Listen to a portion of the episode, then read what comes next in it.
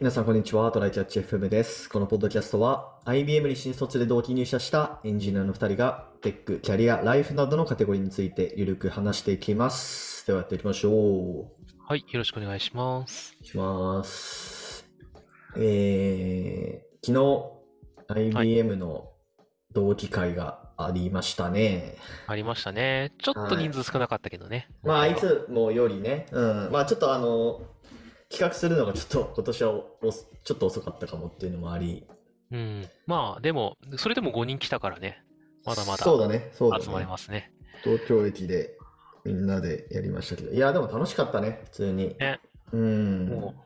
いつも通りよくわからん、くだらん話も大交えながらいろんな話をしたね。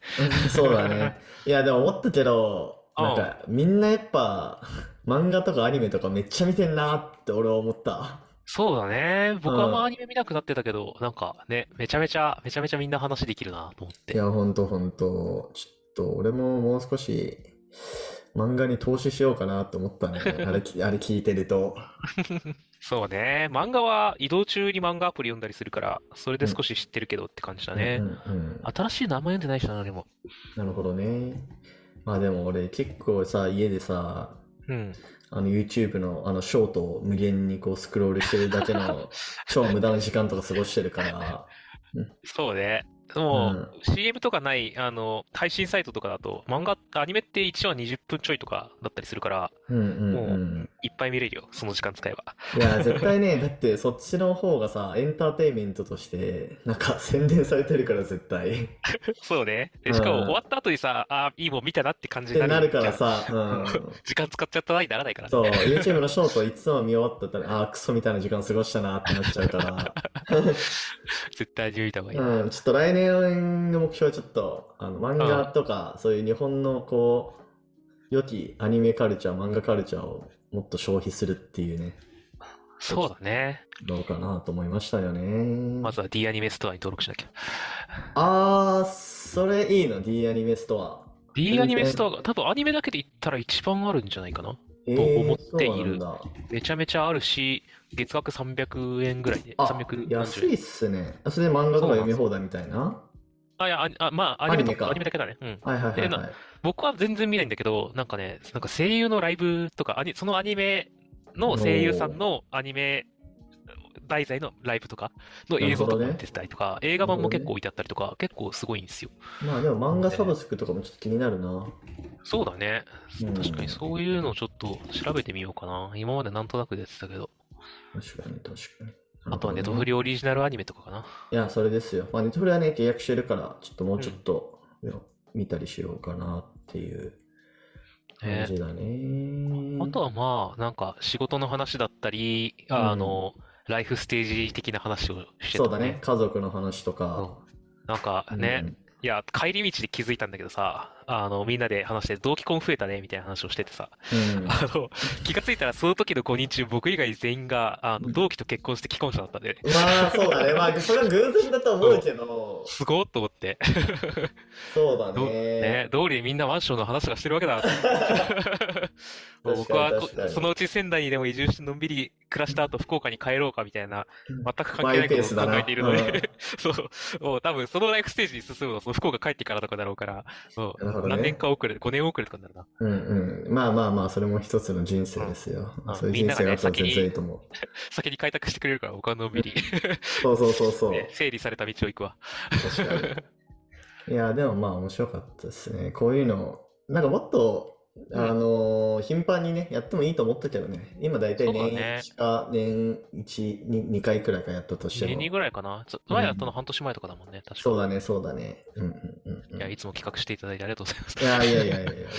これぜぜひやっていきましょ はい。う。はい。っていう。ということで、はい。じゃあ、今回の本題にちょっと入っていこうと思うんですが、あ。はい。えっとね、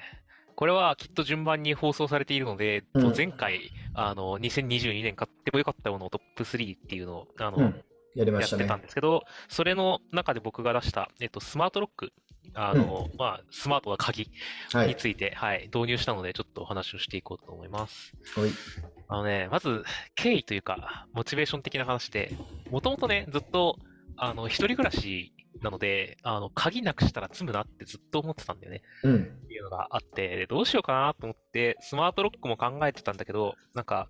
次の家引っ越してからの方が、その企画とか合うかもしれないからいいかなと思ってたんだけど、はい。なんか、あのね、まあ、まず調べたら、結果的には、あその、結構柔軟に、アタッチメントもあるし、大体柔軟に、あの、設定できるから、あの、別に引っ越しても大丈夫そうっていうのが分かったのが一つと、うん、ああの、ちょっとヒヤリハットみたいなのがあったので、あの、そうなちょっのと導入したいなって思ったんだよね。あうんうんうんの、仕事終わりにさ、あの、会社の人たちと焼肉食いに行ったんだよね。はい。で焼肉ってさ、あの、匂いつくから、椅子の下に荷物とか入れるじゃん。コートとか入れますね。ではい。で、上着入れてたんだけど、で、上着のポケットに鍵入れてたんだけど、それがさ、あのガサッて入れたら落ちるじゃん。で、うんうんうん、落ちたまま気づかずに帰ってきちゃったんでね。おーで、おっとって、もう、あの、すげえ焦ってたんだよ。まはいあはい僕はあの、天才だったので、あの、カバンの中に予備の鍵を入れてたから、あ、そうなんだ。届けたんだけど、さよなら。 マジ天才だった。もう、だってうん多分ね、去年とかで多分あの鍵、ずあ、そうなんだ。っと入れっぱなしにしてて、いうんななんかの時のためにと思って。やまあば。でもね、もうこんな思いはしたくねえなと思ってね、あの、その日、帰ったの12時ぐらい、夜12時ぐらいだったんだけど、そこから2時間ぐらい調べてね、帰った。なるほどね。 深夜に。素晴らしい。あのね、エントリーモデルとかにできそうな安いやつとか、もっといろんなもことができそうなやつとかもあったんだけど、一旦安いやつにして感覚を知りたいなと思って、うんうんうんあの、で、しかも日本企業だったからちょっと応援の意味も込めて、えっと、日本企業だよな。あの、キャンディーハウスっていうところのセサミっていうやつを買いましたう。んキャキャンディキャンディー。ーあ、キャンデ多ィー分ハウス。飴、飴の家なのかな。はいはいはいはいキャンディーハウスセサミスマートロックありますね。そうでこれも結構有名なやつの一つ。へで、ーあの、ね、アマゾンだとし7000円とか8000円するした気がするんだけど、うんうん公式サイトだと、なぜか1万円ぐらいのところが、なんか4000円ぐらいまで落ちてて、なぜだ わからん本、わからんのだけど落ちてて、で、まあ別に送料1000円ぐらいかかるんだけど、それでも全然安いなと思って、当だ確かに。で、ちょっとうちの鍵が微妙に形が変わってるのもあって、アタッチメントを合わせて買って、でもそれ600円ぐらいなんだよ。へえ。だからもう全然6000円ぐらいで導入できますとうん。うんうんなるほどね。アタッチメントがうちマジ特殊なんだけどって人もあの安心してほしくてあの相談したら 3D プリンターで作ってくれるっすごすぎだ ろ。へて公式サイトに書いてあるから、まあ、ちょっとお金出せばね作ってくれますえ、すごいね。かなりいろんな企画のやつがすでに作ってある多分今まで要望が多かったやつから本当にせあの通常販売化していった結果だと思うんだけど、でいろんな扉につけれますでつけるのはもう結構簡単その幅とかアタッチメントつけて幅とか調整してで両面テープのじゅあのしっかりしたやつついてるからそれではいペはいタッはいではい終。わりへえ。で、あなるの、ほどね基本的にはアプリで、あの、外す、アプリでいろいろ登録して、あの、会場、施錠みたいなのができますと。。うんで、えっ、と、それで、一旦最低限。あなるほの、どこれで、えっ、と、鍵がなくても入れるようになりました。よかったねっていうところまでたどり着きましたと。うんうんで、あとは、あの、じゃあそこからちょっと、もうちょっと楽にしたいよねっていうところで、えっ、と、NFC をちょっと導入、えほう NFC か、NFC タグはいはいのやはいつをは導い。入しますと。で、ちょっとね、まだく若干苦戦中。多分ね、iPhone だと楽なんだよ、これう。んうん。あの、iPhone だと、えっ、と、なんだ、デフォルトのアプリかなんかでさ、ショートカットみたいなやつがあって、あるね。 NFC タグのね、いろいろしあの登録ができて、で、アプリ側もそれに対応してるから、えっ、と、か会場施錠を一つの NFC タグでなんかパッと設定できて、まうあん結構楽そうなんだけど、あで、かつ、多分ロック画面からもいけるんじゃないかなと思う。それ玄関の外にそういうピッてやるところを用意するってことそうそう、あー NFC タなるほグのシーどねルとかさ、めちゃめちゃ安くいっぱい売ってるから、今。あだからそうなんだそうなんだそうそなう、る10ほどね枚組何百円とかで売ってるから、はいはいもうはいそうはいういの買って、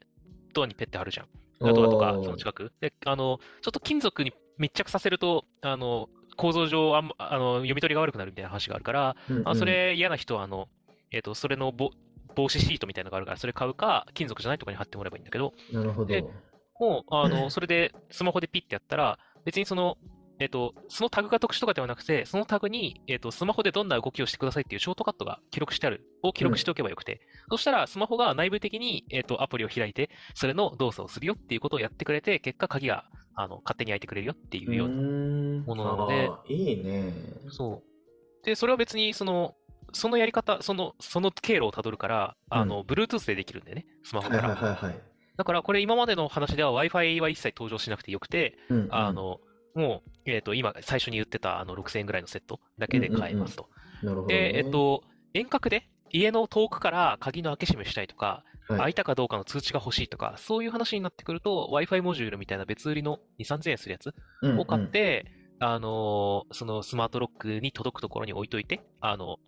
まあ、えっ、と、Wi- Wi-Fi 経由で、えっ、と、スマホと繋がれるようにしたら、あの、遠くからでも通知を受け取ったなりる、オンオフが、あの、開けたり閉めたりできるってはいいうはのいがはい。あるんですよ。ああ、いいっすね、いいっすね。ちなみに、その、どうなのこの、一式のさうん、スマートロック環境を整備した上で、うん。コスダはもうスマホだけにするのか、それともまあ念のため鍵を持ち歩くのか。えっ、とね、あ、持ち歩きはする。ただ、あの、うんうん財布の中とかの奥の奥底とかみたいな、うん、あのうんもう入れた後1年以上忘れてられるようなところに置いて、まあ、いつでも大体持ってそうなものにうんうんうん置いて、その上でスマホだけ持ってればいいよねって、基本動くつもり。なるほど。それって要は、スマホのバッテリーが切れた時のバックアップみたいな、そういうイメージなのかな。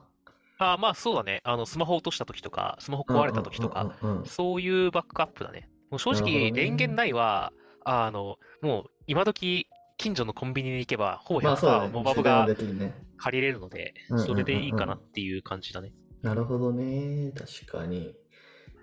いや、いいね。しかもなんかこれ、サイト見てるとさ、うん。あのーオートロック解除用のあれもあるみたいだね。あ、そうだね。ちょっと位置うん情報、これね、GPS がずれるとどうかわかんないから、あえっと、今はまだ使ってないんだけど、うんあの、手ぶら、手ぶら解除って名前の機能があって、うんあの、今、宮地が言ったみたいに、その、オートロックにした上えもできるし、えっと、近づいたら、近づいてきたら、もう、あの、勝手に鍵が開くようにできるみたいなのができるんだよね。このエリアをある程度設定できて、あの、なんかマップが出てきて、そこの輪っかをだんだん大きくしたりちっちゃくしたりとかで設定できて、この範囲にはから一回出て、もう一回入ったら鍵が勝手に開くよっていうようななるほどね設定が。なできるるんほでどすよ。ねお。出かけして帰ってきたら開くよっていうでのも、オがーできて、トロックの場合は、これ多分自分で玄関で自分の部屋の番号をピッピッと押して、で、それでかつ自分で、あの、スマホから多分 Wi-Fi 経由でポチってやったら、開くみたいな感じだよね。うーんと、おあ、オートロックっていうのはね、あの、マンションとかのオートロックはああ、れ、そうそうそう。あの別にあのナンバーを入れるところはオートロックではなくて、ただ勝手に鍵が閉まることをオートロックと呼ぶはずなので、えー、とこれに関しては、えー、とドアを開けて閉めて何何秒したらとかそういうレベルのやあつ、え、いや、そっちじゃなくて、あそういう機能もあんの俺あ、なんかあるみたいよ。オートロック、マンションのオートロックあるじゃん。さい、あのね、うん入り口のところで部屋番号をして呼び出してみたいな。はいはいはい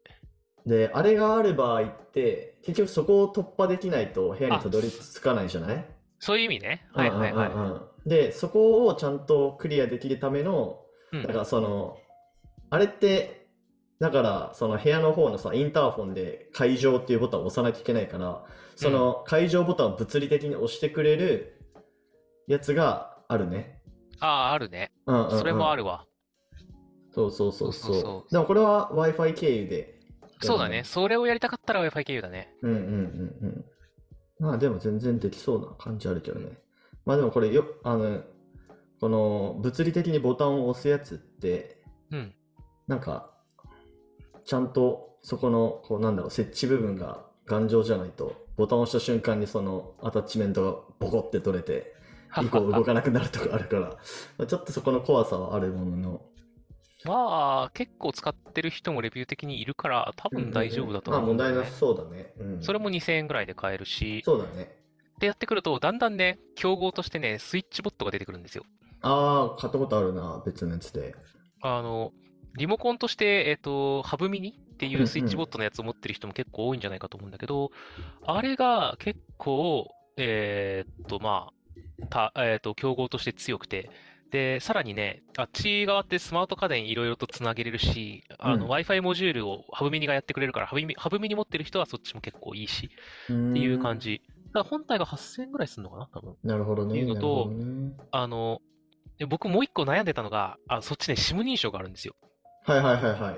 で、指紋認証のやつも、えー、とそのそれ用のタッチパッドみたいなやつがあって、あのナンバーを押しても指紋でもいけますよっていうのがあって、うんそれがね、、7、8000円するかうんなら、るほど。一層その辺全部、ハブミニも合わせてなんか2万ぐらい出して、ああのうんやっちゃおうかなって思ったんだけなど、るほど。買ってか分かんないから、まずはちょっと6000円ぐらいで、なんか安く始めて、い様ろ子見ていろねやりたくなったら、そう、あの次の家でもいいし、なんか確かにそっちやろうかなっ確かにいて。